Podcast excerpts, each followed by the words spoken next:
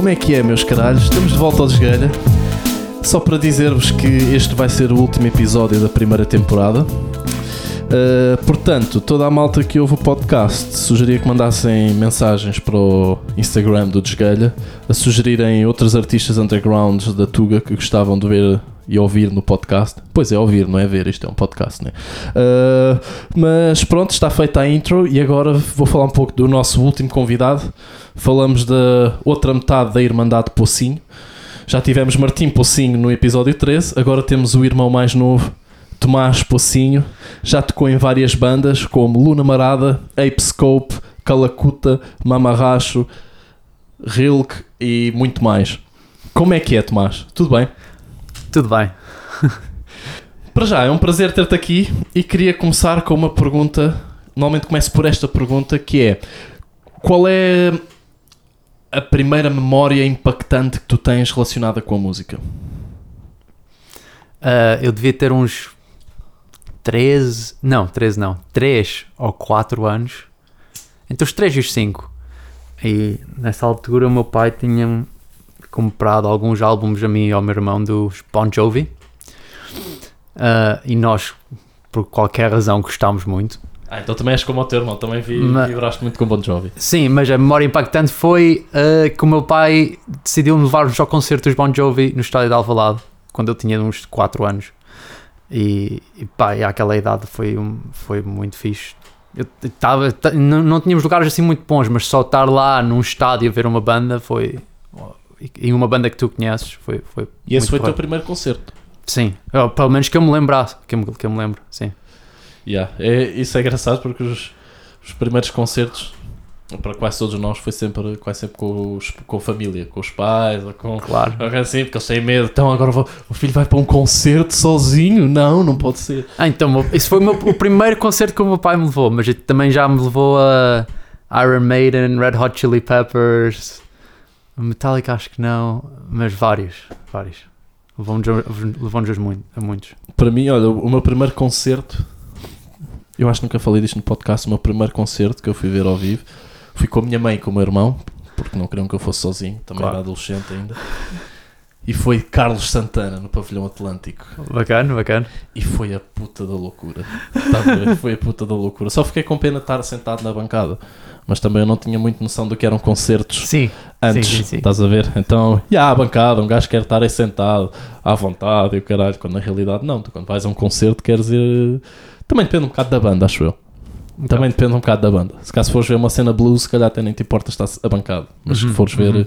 como estavas a dizer, Iron Maiden, tu não sentiste aquela cena de querer ir para o mosh, caralho. Eu, eu, por acaso, é, é piada que tu digas isso, porque no Iron Maiden nós estávamos na plateia em pé.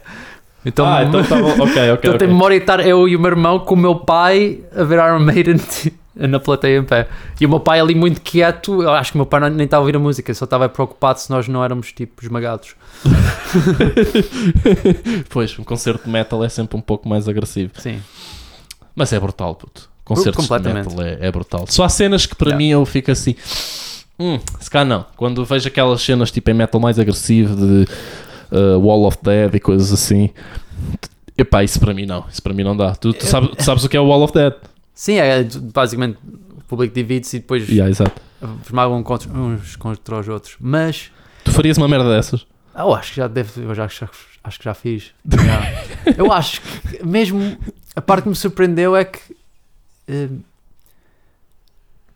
antes de eu ir a um concerto de metal, tinha a ideia que era, um, que era um, uma atmosfera muito agressiva. Sim. E depois de ir a um e ter a experiência, fiquei com outra opinião. E acho que não é agressivo. Acho que é, tem uma energia muito alta e uma energia física, mas não acho que é agressivo.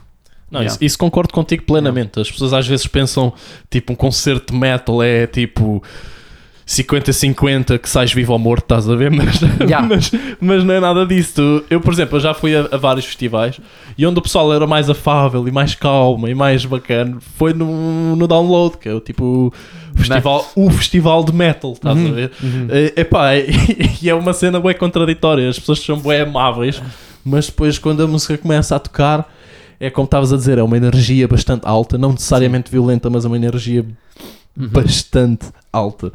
Um, Agora, uh, para quem ouviu o episódio do Martim, sabe que aqui os irmãos Pocinho já andaram por este mundo fora, porque o, o teu pai era, era e ainda é, acho eu, né? Em- embaixador. Então acaba por. É, é tipo, sim. Ambassador, certo? Bom, Ou é trabalha- embaixador agora, mas é, foi, é diplomata já há alguns anos. Pronto, sim, diplomata e então acabou por andar por vários países.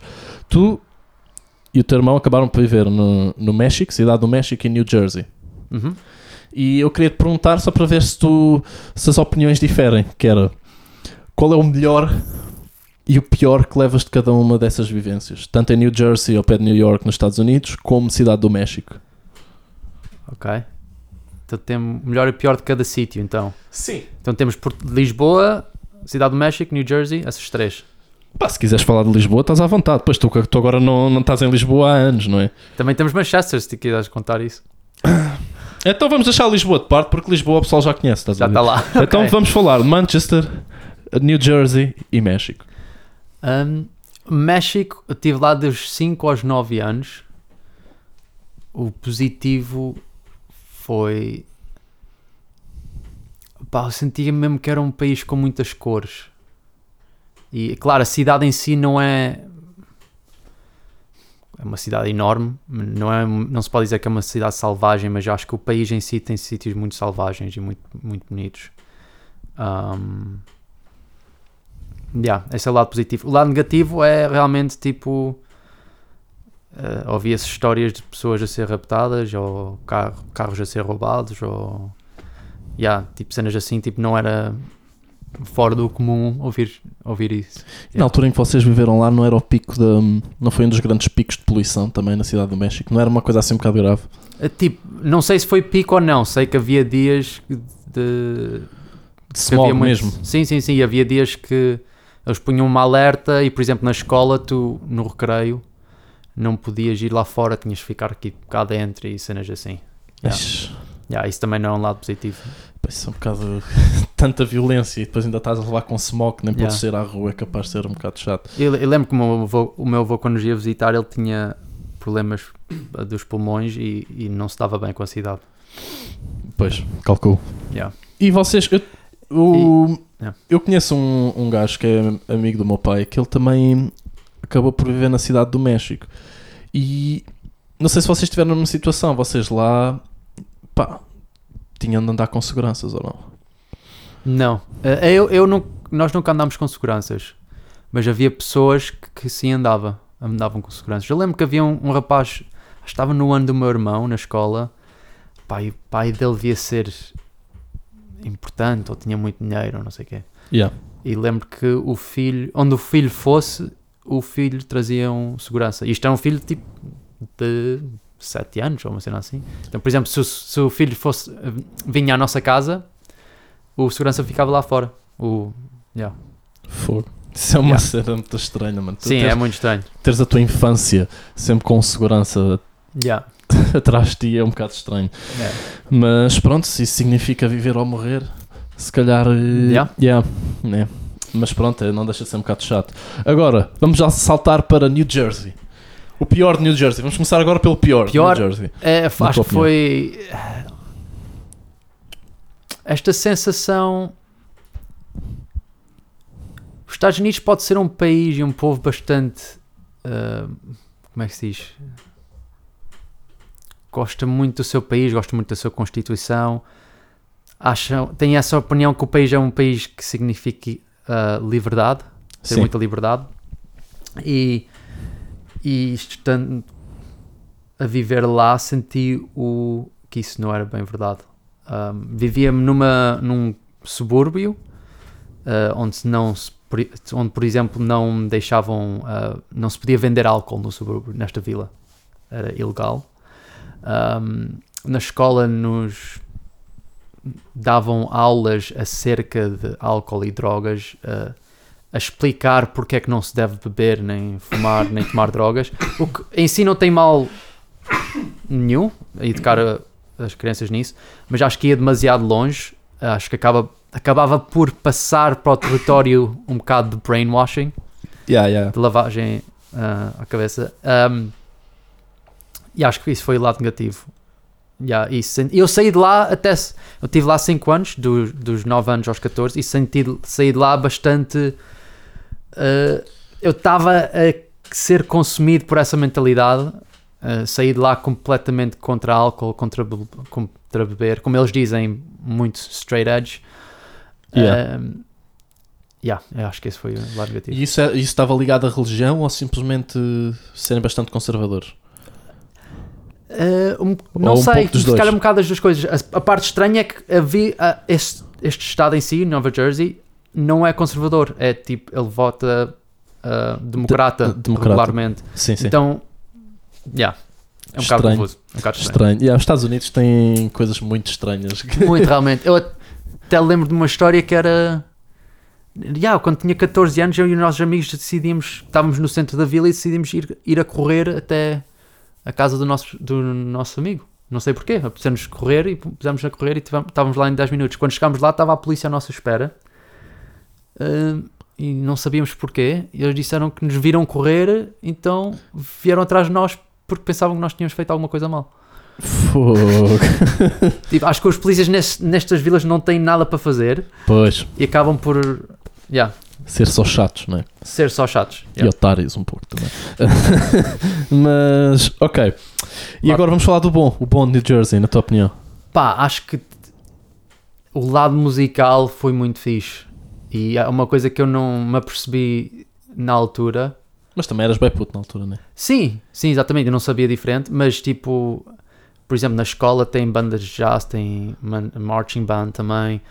Ah, as pessoas ouvem muita música, as casas lá têm espaço para ter as tais garage bands, não é? Exato. Que é, que é comum, é isso é mesmo comum.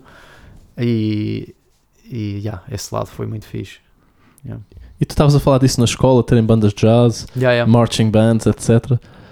Ser sincero, na altura, o que é que te puxava mais? Marching band? Banda jazz? Qual era a cena que tu irias, se tivesse ido? Isso, é- isso é da coisa, das coisas da qual eu tenho mais pena, que é... no- eu quando tinha 9 anos fomos para lá e meu pai perguntou-nos se nós queríamos ah, ter aulas de instrumentos, então eu comecei a ter aulas de bateria aos 9 anos, mas aulas privadas, de- só eu One on e o one. professor, yeah. Ah, e na escola eles descobriram que eu estava a ter aulas de bateria e perguntaram-me se eu queria me juntar à, à aula de, à- de jazz e eu tinha demasiado medo para me juntar. Então eu acho que, para te responder à pergunta, eu acho que tinha demasiado medo para me juntar a qualquer uma delas. Chamou-me mais o rock, claro, eventualmente. Yeah. E naquela altura, eu acho que se fosse hoje, adorava estar em, na banda de jazz, na marching banda, tirava-me a tudo, acho que seria tipo lindo, aprendia-me bastante, era muito divertido. Na altura não tinha essa iniciativa. E agora? Vamos saltar para a cidade onde nos situamos agora Sim. mesmo. Qual o dark side? Não, vamos começar pelo bright side. Qual o bright side de Manchester? Ah, a comunidade, acho que é a comunidade. Acho que é uma cidade gra- suficientemente grande para ter muitas coisas a acontecer, mas suficientemente E pequena- variadas. E variadas, variadas. sim. mas também suficientemente pequena para ter um, um- bom sentido de comunidade. Por exemplo, eu agora para vir aqui à tua casa para fazer o podcast, demorou-me 5 minutos a vir a pé. Se vou outros 5 minutos na casa do meu irmão, se vou outros 10 minutos na casa do meu outro amigo. Tipo, há muitas pessoas que vivem perto umas das outras. Yeah, Yeah. yeah. E yeah, esse é o lado positivo. E agora o dark side. É, é- é- pode. Pá, é o, é o tempo. É, É o tempo, né? É o tempo, yeah, É o é. tempo. O que, no, o que no, no inverno. É um bocado estranho que no inverno e outono importa-me um bocado menos, porque pronto, está um bocado escuro, está um bocado a chover, um bocado frio, pões-te em casa e tocas música e tudo bem. A cidade está um bocado construída para poder aturar esse tempo. Agora, para mim, o problema é mais no verão, quando sentes que o resto da Europa está um bocado em festa a apanhar sol e que aqui está um bocado tipo um bocadinho verão, mas também não é bem verão e isso é um bocado mais chato. E quando dizemos não é bem verão, é que o verão em Manchester são, é uma semana, não é? Não, por norma é mais ou menos. varia, quatro. este, este verão foi tipo 3 meses ou uma coisa assim. De- Este verão foi fantástico. Bom, foi primavera até. A primavera foi até melhor que o verão. Pois, mas estávamos fechados em casa, não é? Estávamos fechados em casa. Mas pronto, mas, mas, mas uh, aconteceu. Mas lembro, depois em em julho eu queria organizar uma viagem de campismo com os meus amigos Yeah. e, e organizámos, fomos. Claro, chegamos lá e está a chover e e está frio. E, ok. Epá, porque depois eh, o facto dos verões aqui serem tão curtos causa aquelas situações que nós, vindos de Portugal, ficamos assim a olhar, tipo, o que é que se está a passar aqui? Que é, num verão normal de Manchester, que tens ali uns muitos poucos dias em que está verdadeiramente sol e calor, tu se fores ao centro da cidade, de repente chegas a um, sei lá, uma, uma praça que tem um, um repuxo ou uma coisa assim, e tens lá mil pessoas sentadas à volta a apanhar sol e a refrescarem-se na, Sim. nos repuxos no meio do centro da cidade, que é uma coisa uma beca estranha, estás a ver? Sim, sim. É, é, é, é bacana que isso aconteça, mas sim. É um Pá, mas é bada estranho, parece que toda a gente decidiu ir para o mesmo sítio, estás a ver? Aquilo nos, nos dias de grande calor em Manchester é um bocado estranho. Acho que infelizmente a cidade não tem assim tantos sítios para estar cá fora. Não tem assim tantos. O centro da cidade, principalmente, não tem muitos parques. E nem muito é assim tão muito ar grande. livre. Nem é assim tão grande. Não. Em termos de área, para o número de Não. pessoas que tem, são o quê? São 4 milhões de pessoas na grande Manchester. A cidade de Manchester, o centro, é, é muito mais pequeno que Lisboa, por exemplo. Ah, yeah, muito, muito mais pequeno. Yeah. Então agora vamos falar de outra coisa. E vamos falar de bandas. Qual foi a tua, tua primeira banda de originais? Onde é que isso aconteceu? Aconteceu em Portugal? De Aconteceu aqui? originais. ah, Originais, sim. Não, foi em. Foi nos Estados Unidos. New Jersey. New Jersey. Nós começamos só a tocar covers. Já, como, mas para o fim da banda começou a aparecer duas ou três originais. Ou se calhar só foi uma, já não me lembro. Então em covers, Yeah. covers do quê? Lembro, fizemos uma. Havia uma do ACDC, Clássico. clássico. Acho que fizemos uma dos Eagles. Eagles. Acho que sim. Ok, isso não estava à espera. Life, Eagles. Life in the Fast Lane. Posso estar errado, mas eu acho que foi essa. não, não me consigo lembrar das outras. Ah, fizemos o Rock and Roll dos Led Zeppelin. Isso é mesmo para partição. Yeah, puto. yeah. Essa foi a primeira canção que eu toquei ao vivo na minha vida. Acho eu. A sério? Acho que sim. Rock and roll.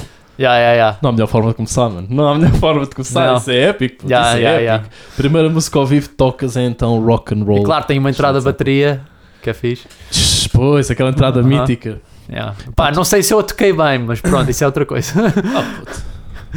o importante é estar lá. É, exato. tu, tu por acaso já viste o, o concerto? Ah, pois. Pois, agora ia abordar um tema que eu sei que é uma banda que tu. O que tu me disseste a primeira vez que falei contigo desta banda é percebo porque é que as pessoas gostam, mas passa-me completamente ao lado. Vais falar de Foo Fighters, não vai? Yeah, porque eu ia te falar agora de Foo Fighters no concerto deles em Wembley, que eles no fim chamam Jimmy Page Aham, e o John Paul Jones para tocar eh, com eles. aham. E tocam inclusive o rock and roll Ok. com o Dave Grohl na bateria. Epá, é um momento épico. Quem nunca viu esse concerto e gosta de Foo Fighters, vão ver Foo Fighters Wembley 2000 e... Qual- Que é isso? 2007 para aí. Eu posso estar errado, mas acho que não. Acho que foi a partir desse concerto que ele. Foi por causa desse concerto que ele conheceu o John Paul Jones e foi por causa desse concerto que os Damn Crooked Vultures foi formado. Não, isso sim, pode ser possível, mas foi... Pois, yeah. Que, eh, yeah, Foo Fighters não me diz muito, mas Damn Crooked Vultures adorei. Sim, isso... Brutal. Pá, porque tens Muito, aí uma bom. mistura, uma mistura muito estranha, estás a ver? Tu tens ali Sim, três personagens que é Josh Holmes, o Dave Grohl e depois ainda metes ali o coisa, o John Paul Jones. John Paul Jones. Sim é um trio. Tem muita pena que eles não estejam a fazer mais, mais álbuns. Um, e então, agora vamos falar um pouco das bandas que, que eu enumerei no início do podcast. Falámos Luna Marada, Ape Scope, Calacuta, Mamarracho e Rilke. Tudo isto já aconteceu em Manchester, certo? Sim. Já foi tudo. Já tiveste um momento para pensar. Yeah, já, tu também já estás aqui em Manchester aqui há Desde 2012. 2012. Vai fazer 9 anos agora. É uma vida Yeah. quase. Então, e. Luna Marada. Uhum. Isso foi o teu primeiro projeto aqui em Manchester, não foi? Foi. Ah, sim, sim, sim, sim. Uma coisa que eu não falei com o Martim sobre a Luna Marada foi como é que foram aquelas viagens que vocês chegaram a ir tocar a Portugal. Como é que foi? Essa, como é que o pessoal vos, recebeu em Portugal? Vocês foram tocar num festival? Qual era o festival? Ah, o. Uh, Agora não. Reverence. Reverence, Reverence Festival, yeah. Foi. Pá, adorámos ir, ir lá tocar, sem dúvida. Fomos a primeira banda a tocar no nessa edição do festival. Então nós abrimos o, o festival. O- yeah, o que foi muito fixe. Éramos a única banda a tocar naquela hora, então qualquer pessoa que estivesse lá estava naquele palco. Ah, e foi muito porreiro. Acho que fomos bem recebidos. Ahm, mas agora, quando olho para trás, sinto um bocadinho de pena que nós acho que não. hum, podíamos ter, ter apercebido melhor do estilo de festival que era e podíamos ter escolhido um setlist um bocadinho mais virado para esse festival, um bocado mais virado para o lado rock. Então acho que o setlist podia estar melhor construído. Mas tirando isso, acho que fomos bem recebidos. Estava sol, estava um tempo, um tempo fixe eh, e foi, em geral foi uma experi- experiência muito boa e nós ahm, yeah, ficámos. Foi a primeira ficámos- vez do Tom a tocar no estrangeiro, ou não? Provavelmente. provavelmente, mas também, sinceramente, foi. Ok, eu tive um- uma bandazinha nos Estados Unidos quando eu tinha tipo 13 anos, mas tirando isso, acho que também foi a minha primeira experiência a tocar no estrangeiro. Que eu, Embora sejas português, né? Mas, Bom, Por- não, por acaso, ok, em, em Portugal também toquei, mas toquei mais em bandas da escola e coisas assim, não foi assim, nenhuma banda, nenhum concerto fora da escola, basicamente. Ok, ok. E depois, vocês acabam por eh, tocar bastante aqui por Manchester durante vários anos, seja em venues, seja eh, em busking, Uhum, eh, e mais tarde acabam. uhum, E essa banda tinha também o Martim, não é? E uhum, vocês mais tarde juntam-se para fazer um, um projeto que se chama Apescope. uhum. Como é que isso aconteceu e porque é que vocês decidiram fazer este projeto? Porque tem uma vibe bastante única que eu no- normalmente não vejo nem tu nem o Martim a, a fazer. Como é que isso aconteceu? Qual foi a ideia? Ah, primeiro, nós começamos esse projeto no hum, mais ou menos no mesmo dia em que Luna Marada acabou. A sério? Sim. Ah, ok. Foi basicamente nós falámos, eu lembro, falámos com o Tom, que era o, o terceiro membro do- dos Luna Marada, e pronto, e era, ficou um bocado claro que a banda tinha que acabar. Nós estamos a puxar em, em direções diferentes. No dia a seguir de manhã fizemos o anúncio no social media que a banda acabou, e acho que nessa tarde começamos a falar de como é que podemos continuar. E acho que era a ideia principal era experimentar e tocar, simplesmente tocar sem nos estar a preocupar com o nome da banda, sem estarmos a preocupar com encontrar outras pessoas, etc. Sim, sim. E fizemos vários. ah, várias experiências. Ah, acho que primeiro gra- gravámos uma cover dos CKY. um, e depois começámos a fazer experiências a- na gravação. Uma coisa que queríamos experimentar era em vez de estar a escrever músicas na sala de ensaio e acaba- acabar essas músicas e depois entrar no estúdio para gravá-las, com a Apescope queríamos tentar começar a escrever a, a canção através da gravação. Ok, ok, ok. Essa foi a primeira a diferença principal. Um, isso responde à pergunta. Sim, sim. Então, tá- então nem sequer houve jams, nem "Ei, olha este riff, olha aquele riff. Foi mais tipo gravamos e depois refletimos sobre. Também houve muitos jams, isso sim. Houve Acho jams. que, acho que é, é- é- Se calhar é muito difícil fugir a, a ter um jam ou dois. Yeah. Mas acho que se calhar as canções que nós acabámos por lançar foram canções que começaram pela gravação e que nunca foram tocadas eh, ao vivo, porque não sabemos como tocá-las ao vivo. Pois. Teríamos que aprendê-las, tínhamos que pensar bastante como é que se fazia.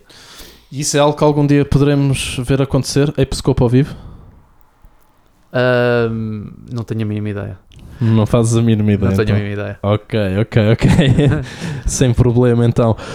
Ahm, então, olha, eu acho, porque não ficarmos aqui com o som da Apescope? O que é que Uhum. achas? Acho que sim. Então, se calhar, vamos ouvir Great Kids do Apescope. Uhum. Então, vá, malta, até já. Divirtam-se.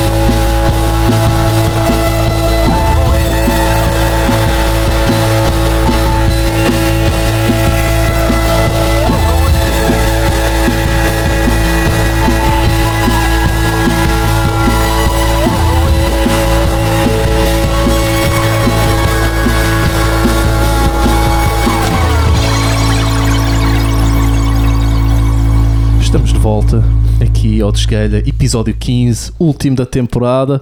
Tomás, qual é hum, o conselho que tu darias às pessoas que estão a começar a fazer música? Porque tu já tens uns, uns anos de música underground, especialmente aqui em UK. Qual é o conselho que tu darias? Acho que seria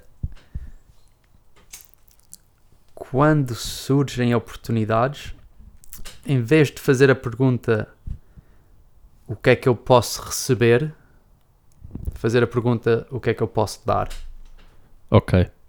Ah, e o que eu diria com isto é que ouço muitas bandas em reclamarem, por exemplo, que não são pagas, que estão a tocar concertos sem que não, não têm suficiente público, etc.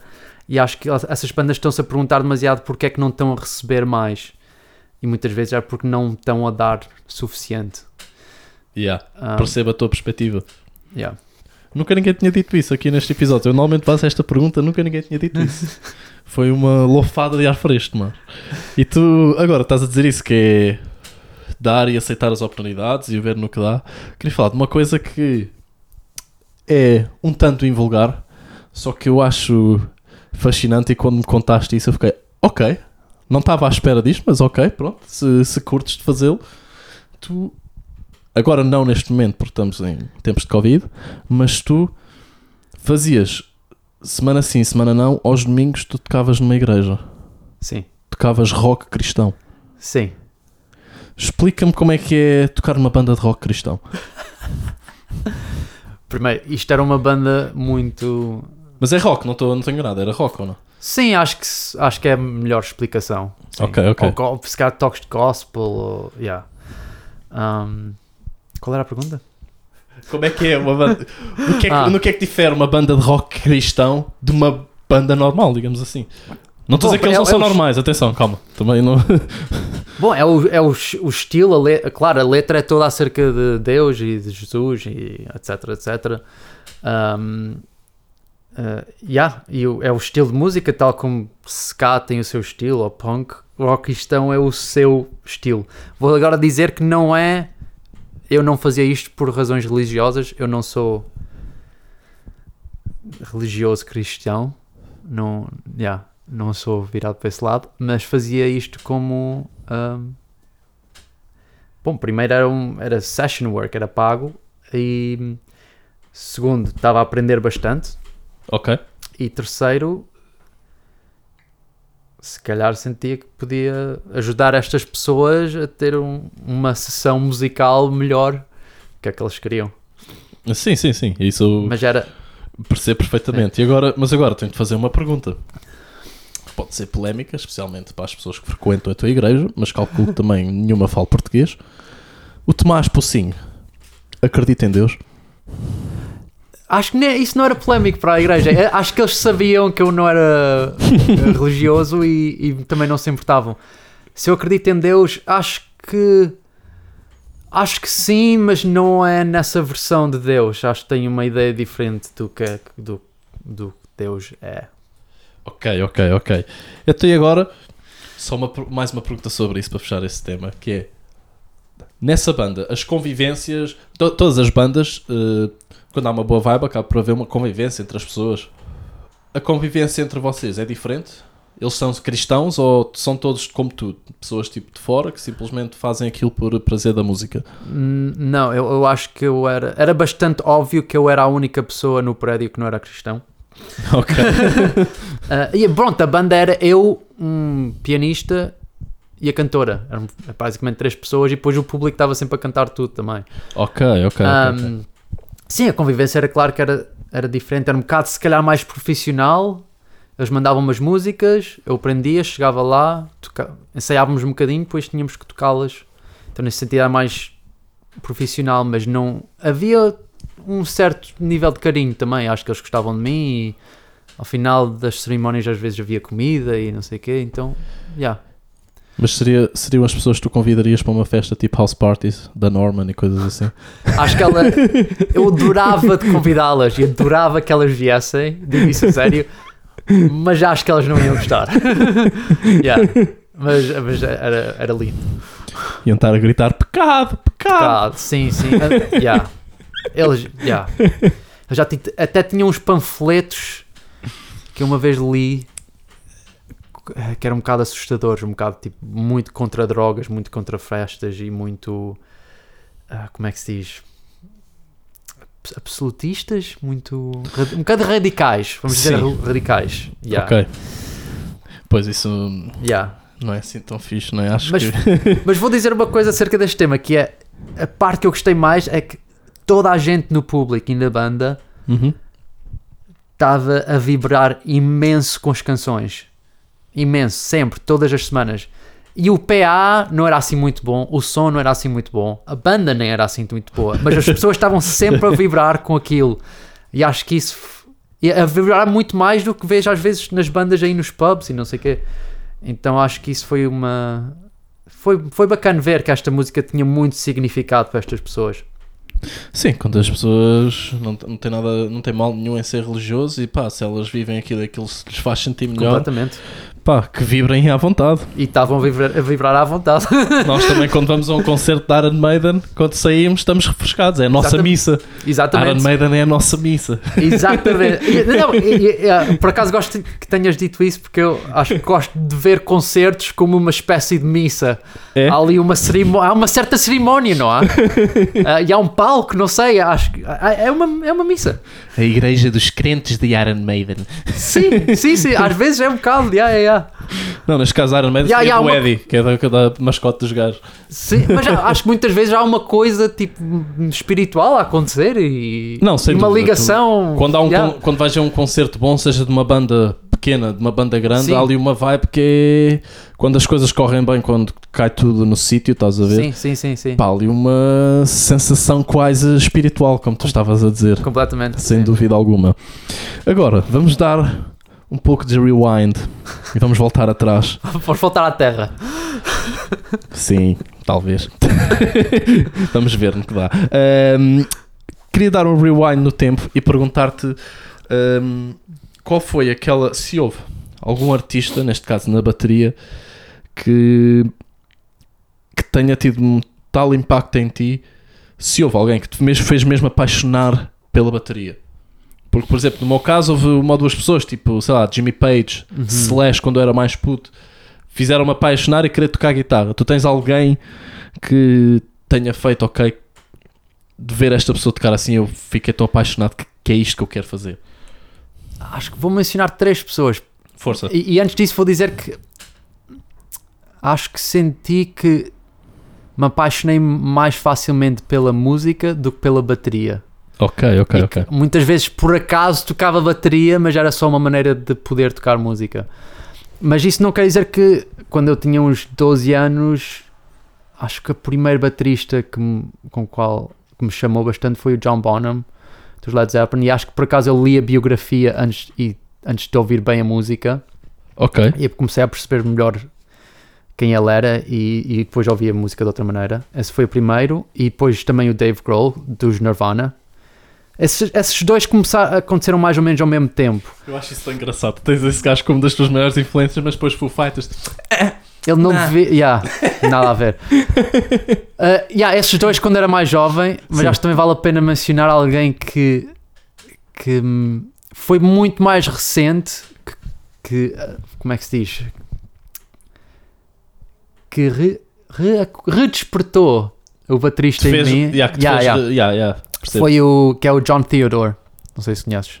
John Theodore, não. John Theodore, que é o baterista, foi o primeiro baterista dos Mars Volta e, Ok. e agora é o baterista dos Queens of the Stone Age. E quando ouvi o primeiro álbum dos Mars Volta, que é o The Louse in the Comatorium, eh, foi daqueles álbuns que eu meti a primeira canção e, e acho que tive que parar o álbum porque o que estava a fazer naquele momento não me deixava ouvir bem. Tive de dizer: não, não, não, não, vou ter que ouvir isto com mais calma, mais tarde, porque tá- o que estava a entrar nos meus ouvidos era, era demasiado. E é um álbum genial. E, o- e ele, como baterista, é, é de outro mundo. Ok, eh, então só para, para a malta que que ficou fascinada pelo que tu acabaste de dizer, qual era a música? Tu lembras da música? Então deve ter sido a primeira. Foi que eu estava a ouvir o álbum em ordem, então. Então, malta, depois de, de ouvir o Desgalha, vão Sim. agarrar no álbum que se chama The Laos in the Comatorium. dos Mars Volta e vão ouvir a primeira track. A primeira track não tem bateria, mas é curta, mas depois a bateria entra na segunda. Oh não, tem bateria. Não, tem alguma bateria. As primeiras duas canções vale a pena ouvir. Yeah, yeah. Yeah. Ok, ok, ok. É de outro mundo.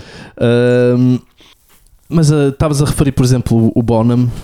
Se o Bonham não tivesse, pronto, tido a tal overdose, não overdose, ou quer que lhe aconteceu, Devo- acho ah, que- yeah. foi mais de beber demasiado, não é? Pronto, uma overdose de álcool. Sim. Achas que Led Zeppelin ainda estariam aí e se estivessem seriam relevantes? Não, não, tem- não sei. É um bocado Não sei. difícil dizer, não é? uma pergunta. muito. Yeah, yeah. Meti-te numa pergunta agora assim um Até- bocado também, hardcore. também podes fazer a mesma pergunta acerca do Kurt Cobain, não é? E como é que se, se a banda ainda ia existir hoje? Mas é impossível dizer. Claro que ficas um bocado sempre com pena de não saber como é que estas pessoas seriam quando fossem um bocadinho mais velhas, não é? Pá, O que é que o Kurt Cobain ter, o que é que ele ia estar a fazer agora? Quando, quando tinha tipo, se calhar ia ter 40 ou 50 anos, não é? Se calhar hoje era Yeah. um music country, quem sabe? Estás a ver? Quem sabe, exatamente. Se calhar o John Bonham tinha virado música eletrónica, não se sabe. Imagina o John Bonham a fazer música eletrónica. acho que ele não conseguia, acho que ele tem demasiada energia física. Tocar Estar ali sentado ao, ao teclado, não sei. Ai, ai. Uma pergunta que eu agora te queria fazer. Eu acho que fiz esta pergunta ao Martim, mas foi na, no episódio bónus. Cá de sair no, no Patreon. Ah, aliás, por esta altura já está no Patreon, de certeza. Ahm, que é... Nós tivemos durante décadas e décadas uma música muito baseada em instrumentos. E depois aparece a parte eletrónica da música. Nas últimas décadas. Ah, DJs, a cena hip hop através do beatmaking, etc. Tu achas que. E até produção em estúdio também. Tu achas que, tal como houve a saturação dos instrumentos, vai acontecer a saturação da eletrónica? Daqui a 50 anos, por exemplo. O que é que queres dizer bem com saturação? Com saturação é que. Imagina, tu estiveste a tocar eh, num formato, por norma, sempre com uma bateria, baixo, pelo menos uma guitarra e alguém a cantar durante décadas. Fosse country, fosse blues, fosse rock, fosse punk rock, fosse o que fosse. Fosse soul, whatever. Uhum. A certa altura aparece a eletrónica, numa altura em que se calhar já começava a haver um bocadinho de saturação da cena dos instrumentos. Era Sim, sim, sempre sim. os instrumentos, sempre as guitarras, sempre os baixos, sempre a bateria. E aparece a eletrónica e nas últimas duas décadas que tomou conta praticamente do- da música global, não é? Seja o hip hop, seja a música eletrónica DJ, drum and bass, etc. E a minha pergunta é se daqui a 50 anos vai acontecer à eletrónica o mesmo que aconteceu aos instrumentos.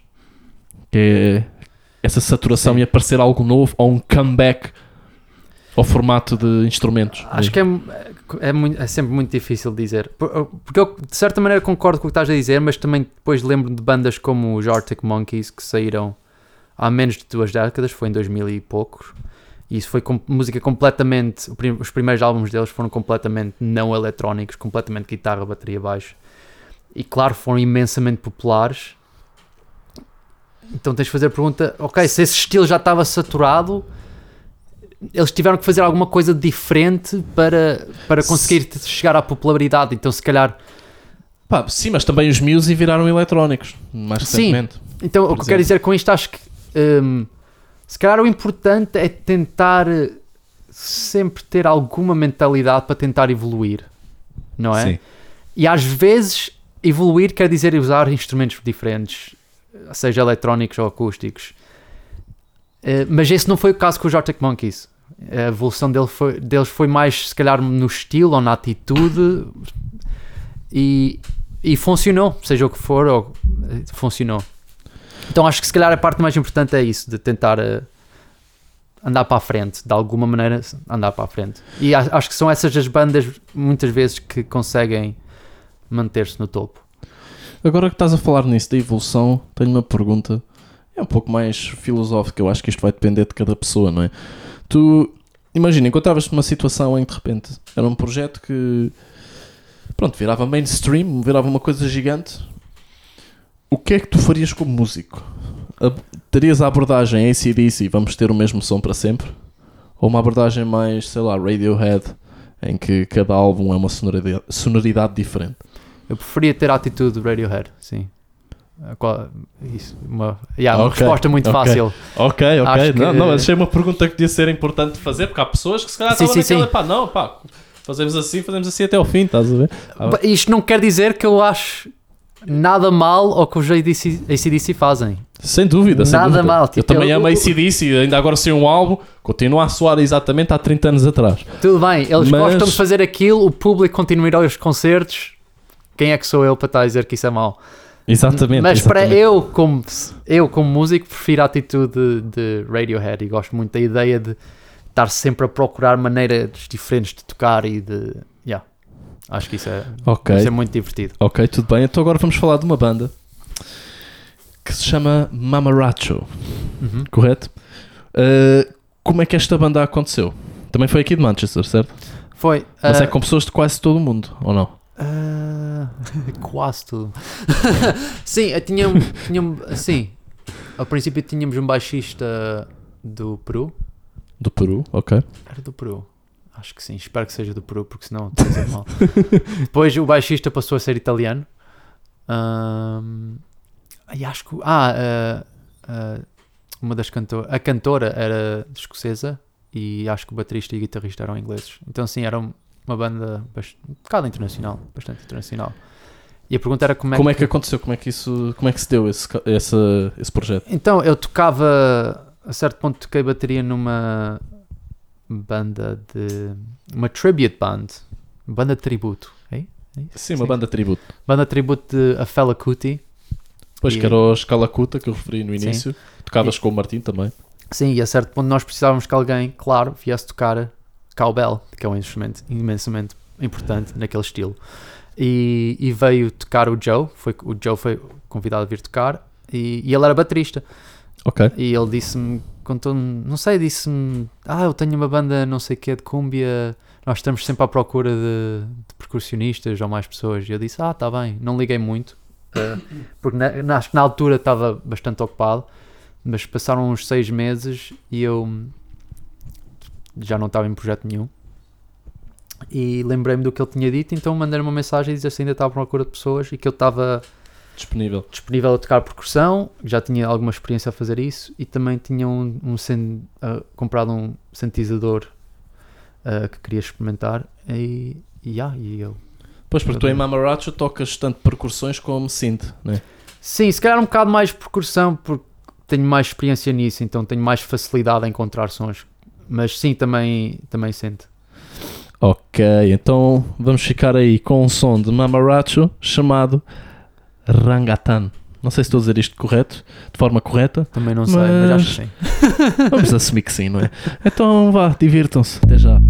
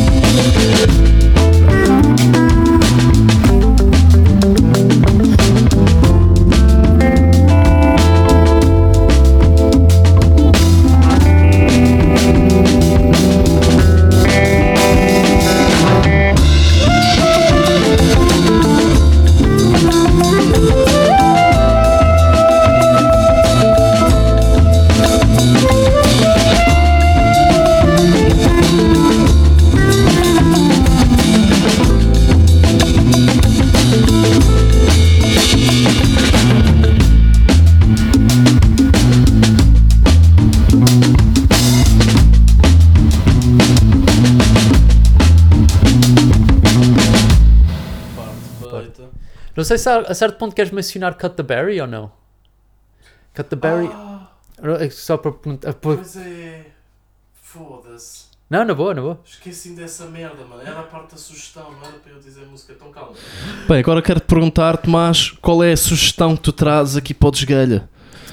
Ah, então a sugestão musical que eu trago é uma banda, uma canção de uma banda chamada Ponyland, que é uma banda baseada em Newcastle, norte da Inglaterra, Ok. E, e eu vi os gajos em concerto aqui em Manchester. Aliás, toquei com eles, eh, que eu estava a tocar com o Mamaracho, nós fomos os primeiros a tocar e eles fecharam o concerto. Eh, pá, e os gajos foram brutais, brutais. Tinham dois bateristas, e se- não sei se na gravação tem dois bateristas, acho que não, mas ao vivo tinham dois bateristas à frente do palco, com os bateristas virados um, um para o outro, então estavam sempre a olhar um ao outro. E, Face to face, ok. e estavam os dois a partir chão completamente. Uma energia brutal. uh, se calhar foi a, a minha última memória de um concerto mesmo muito bacana antes disto tudo ter acontecido. Ok. Então qual é, qual é a música que tu sugeres de Ponyland? É simplesmente a primeira canção no, no álbum deles que está no Spotify chamado. uh, o álbum é chamado Mora Mora. A canção é chamada Follow the Crystal. F- Espera, é um nome um bocado comprido. não faz mal, não faz mal. Follow the Crystal Fountain to the Waterfall.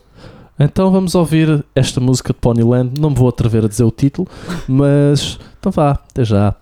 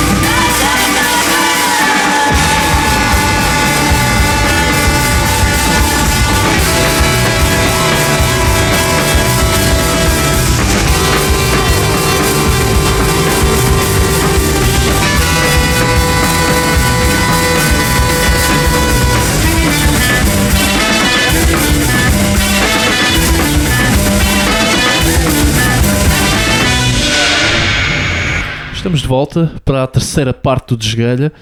Uh, Tomás, tu falaste-me de um projeto que está aí a acontecer e que vocês vão lançar uma música já em janeiro, que é os Rilk. Uhum. Uh, o que é que os Rilk tocam?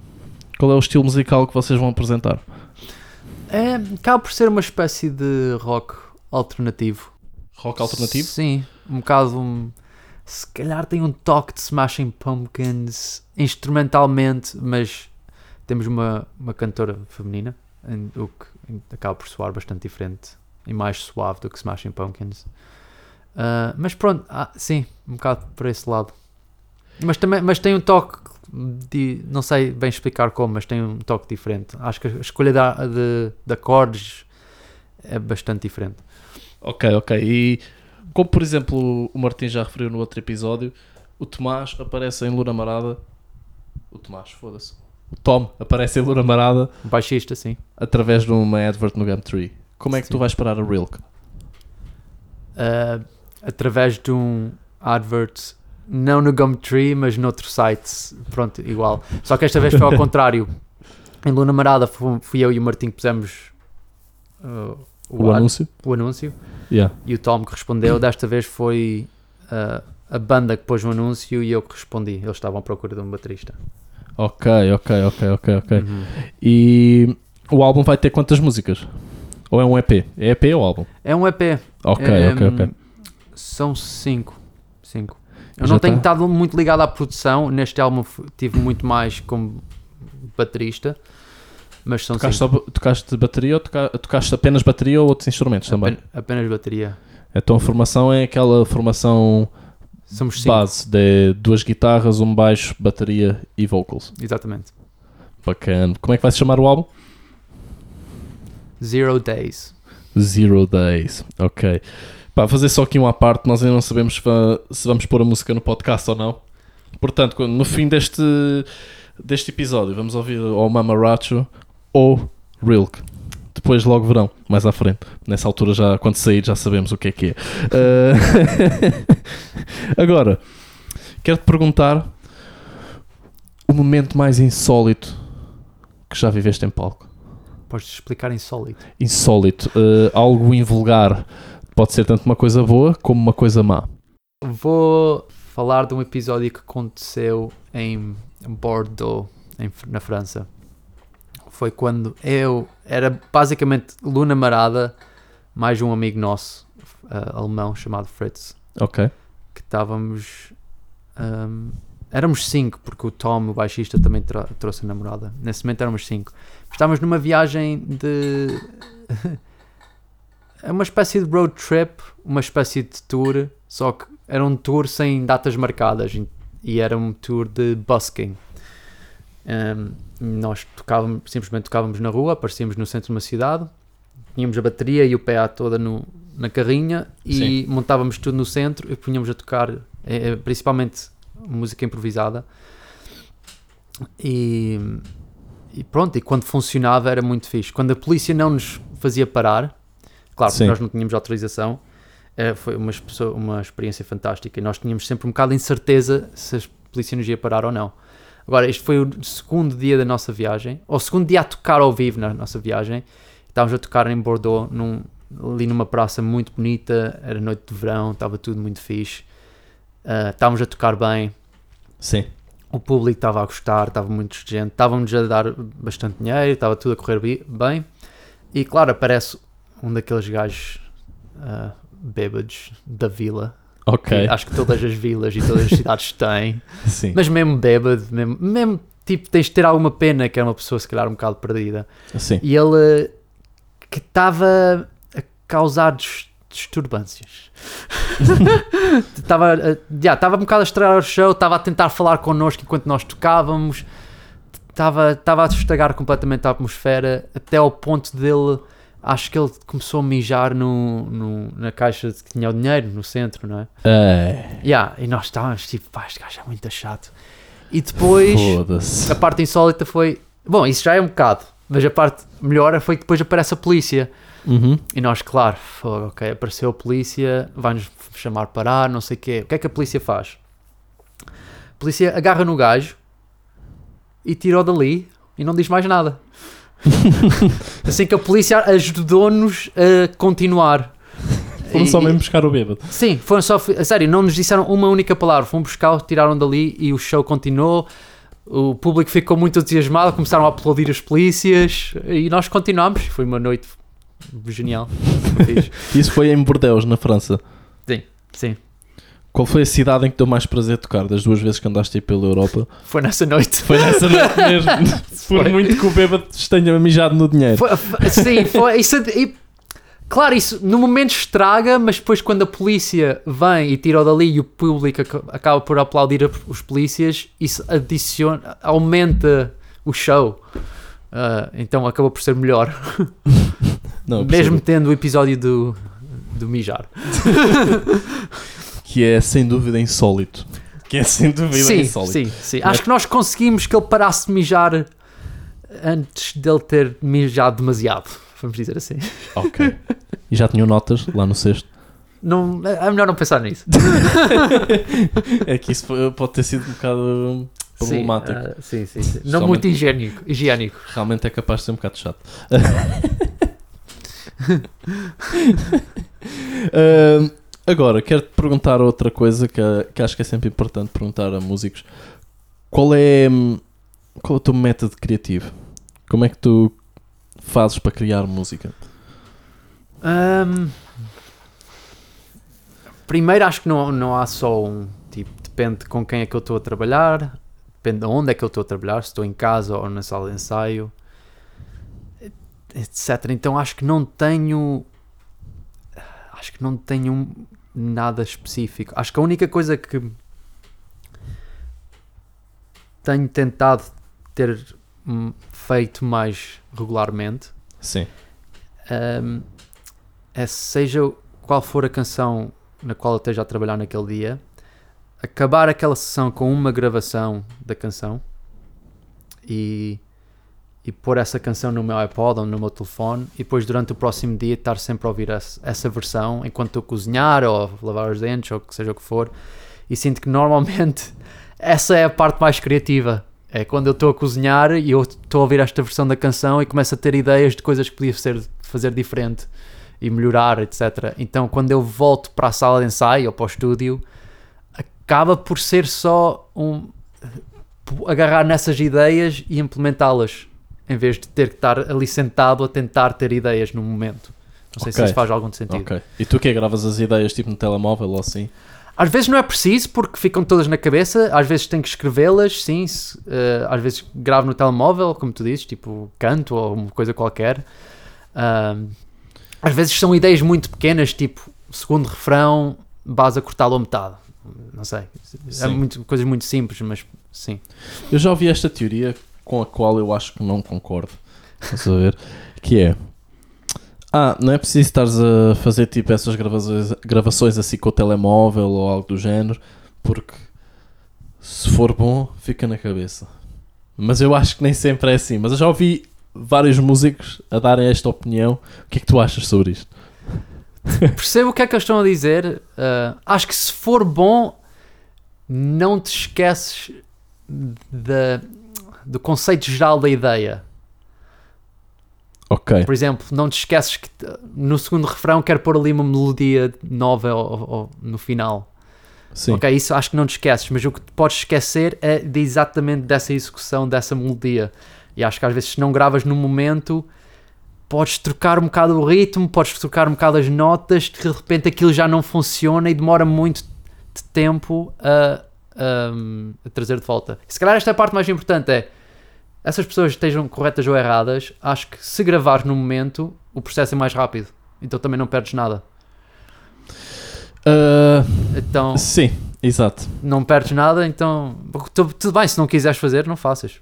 Mas, yeah.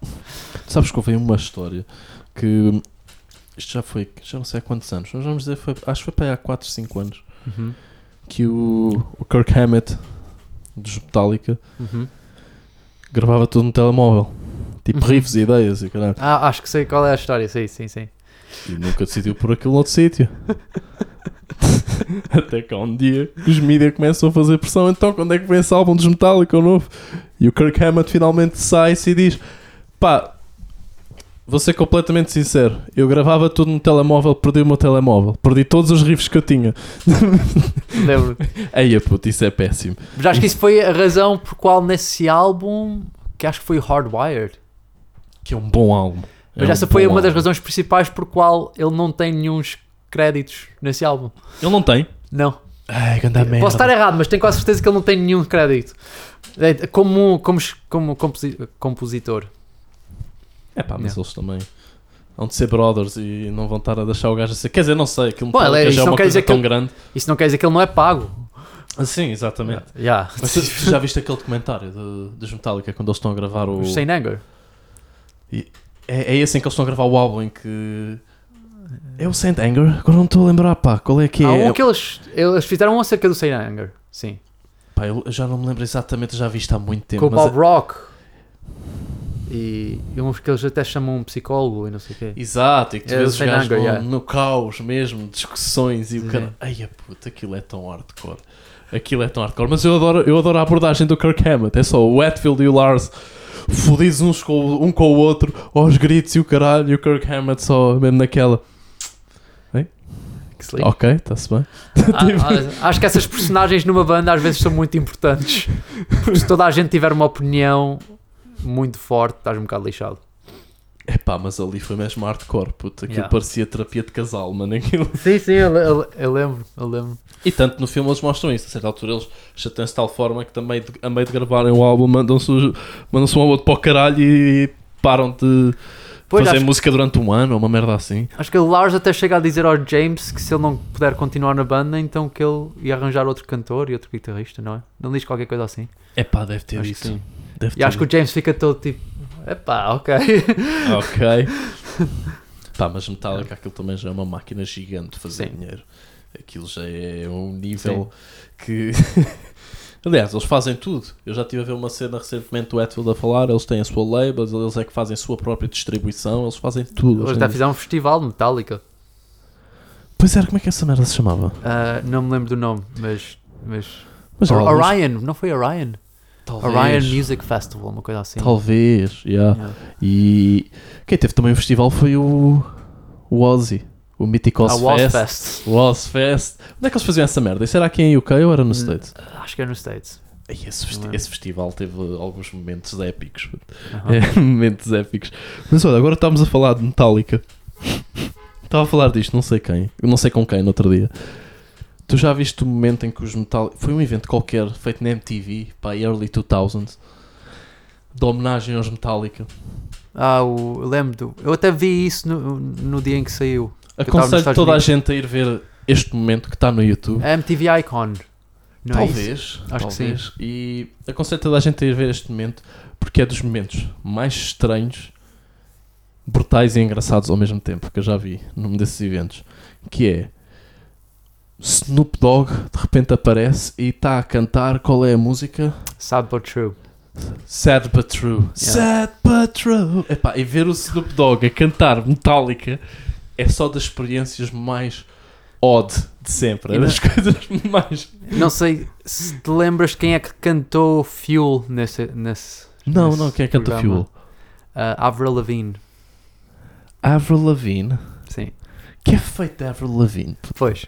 Que é feito de Avril Lavigne? Teve mega sucesso na altura Sim. com aquelas músicas, pá, com todo o respeito, relativamente cheesy, não é?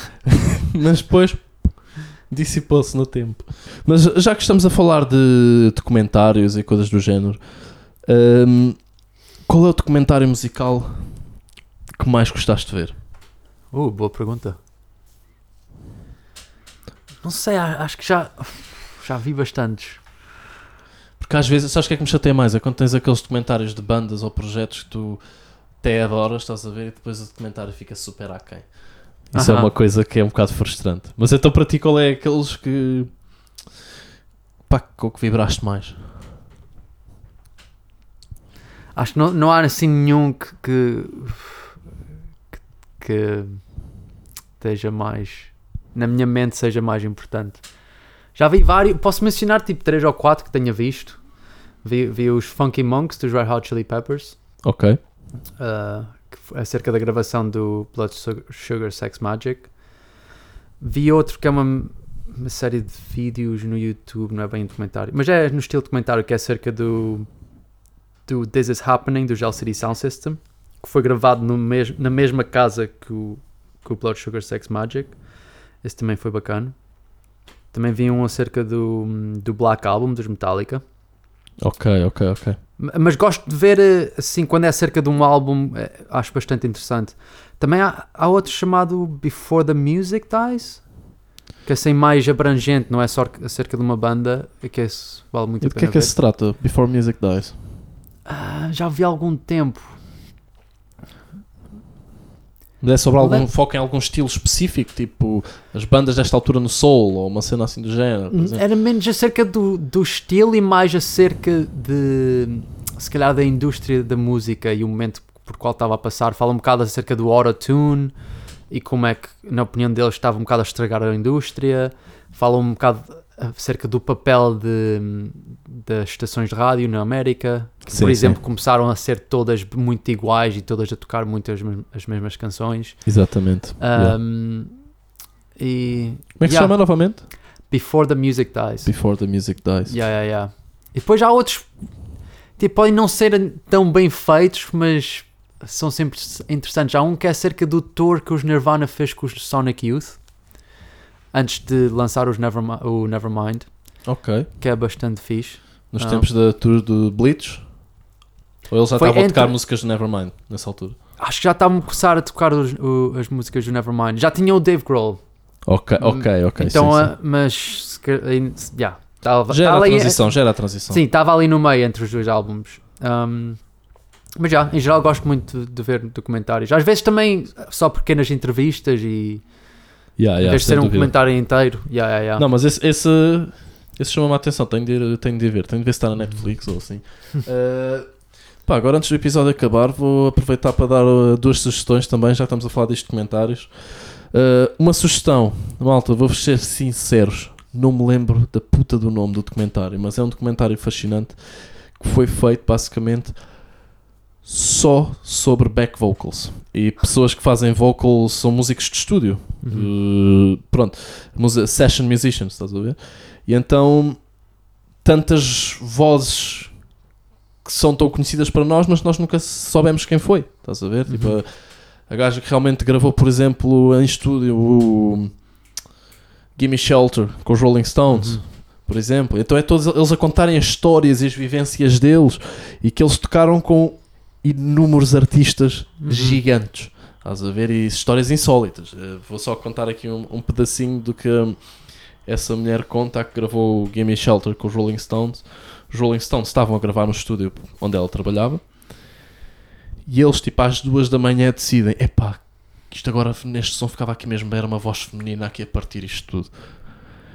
E eles disseram: pá, nós temos uma, uma session vo- uh, vocal lead singer, estás a ver, female. E eles: ok, então será que ela pode passar aí? Mano, foram acordá-la às duas da manhã.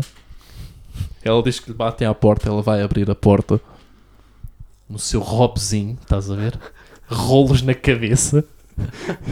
e os gajos de estúdios a dizer: epá, olha, está uma banda que são os Rolling Stones em estúdio, eles precisam de uma voz feminina, querem que tu cantes. E ela: epá, pronto, está bem. E foi para lá, estás a ver, às tantas da manhã. E reproduziu aquela e fez a- produziu aquela gravação que até hoje é um dos Sim, momentos sim. mais épicos a nível vocal de sempre. Sim, Epá, e é fascinante que estas pessoas, muitas vezes, em quase todos os casos, nós nem sequer vemos uma cara para essa voz. Não temos uma cara para essa voz. Outro bom exemplo é a Claire Torrey do, do Great Gig in the Sky dos Pink Floyd. Por exemplo, Yeah, yeah. por exemplo, também uma performance que, outro arrepia qualquer pessoa. Isso é dos Uhum. meus sons favoritos do Dark Side of the Moon. É uma coisa ridícula. Eu por acaso li acerca dessa performance recentemente e depois dela ter feito esse, essa performance, ela entrou na sala de controle e pediu desculpa porque pensava que se tinha soltado um bocado demasiado. Foda-se. E a banda ficou: não, não, não, não, não, pá, muito bom, muito bom. Foda-se. Como é que tu pedes desculpa depois de fazeres aquilo? Eia, mano. Já, é já. Já. Ok, agora a última, a última sugestão que eu ia dar também é: olha, vejam um documentário que foi feito sobre uh, tudo em volta do, de um dos álbuns dos Foo Fighters. Desculpa. Uh, desculpa, Tomás. Fico um bocado. Não Uh, podias ter deixado para outro episódio. não, mas acredita, até tu não gostando de Foo Fighters, tu vais gostar de ver este comentário. Ah, acho que já ouvi. Mas já não me lembro do nome. Chama-se Sonic Highways. Ah, não, não Tem foi esse oito episódios, Sim. um para cada música do álbum. Vou ser sincero, sou fã de Foo Fighters, não gosto daquele álbum. Não acho nada por aí além, mas o importante deste documentário nem é tanto as músicas em si. Ok, eles no fim de cada episódio tocam uma, uma das novas músicas. Uhum. Ok, mas pronto, isso é quase uma coisa secundária. O, documenta, ah, o episódio acaba e depois vês eles em estúdio a tocarem a música. Basicamente é isso. Mas então este documentário baseia-se no, nos Foo Fighters que eles fizeram com o Butch Vig, que Uhum. gravou o Nevermind. Decidiram, vamos gravar uma música em cada estúdio diferente pelos Estados Unidos, nas cidades mais relevantes e nos estúdios mais relevantes Uhum. históricos dos Estados Unidos. E então é fascinante. Aquilo é basicamente sobre a música. Eles vão, por exemplo, vão a hum, Chicago e vão falar sobre a música de Chicago, toda a história, desde os inícios da música de Chicago até aos dias de hoje. O mesmo em Nova York, o mesmo em Seattle. E depois é tu veres aqueles estúdios, epá, únicos, estás a ver? E aconselho todos a verem. É um episo- uma série fascinante. São oito episódios, vê-se bem. E agora, estamos a chegar ao fim. Tomás, foi um prazer ter-te aqui. Ainda vamos ter o episódio bónus a seguir, que vamos gravar a seguir. Mas obrigado por teres vindo. E... Obrigado também a ti. Obrigado. E acabamos então assim o último episódio do Desgalha. Já sabem, mandem sugestões para mais artistas virem aqui ao Desgalha. E agora nas próximas semanas, enquanto não vem a segunda temporada, vão estar a sair os episódios bónus. Uh, e é isso. Portanto, vamos ficar com a nova música dos Rilk, Whisper.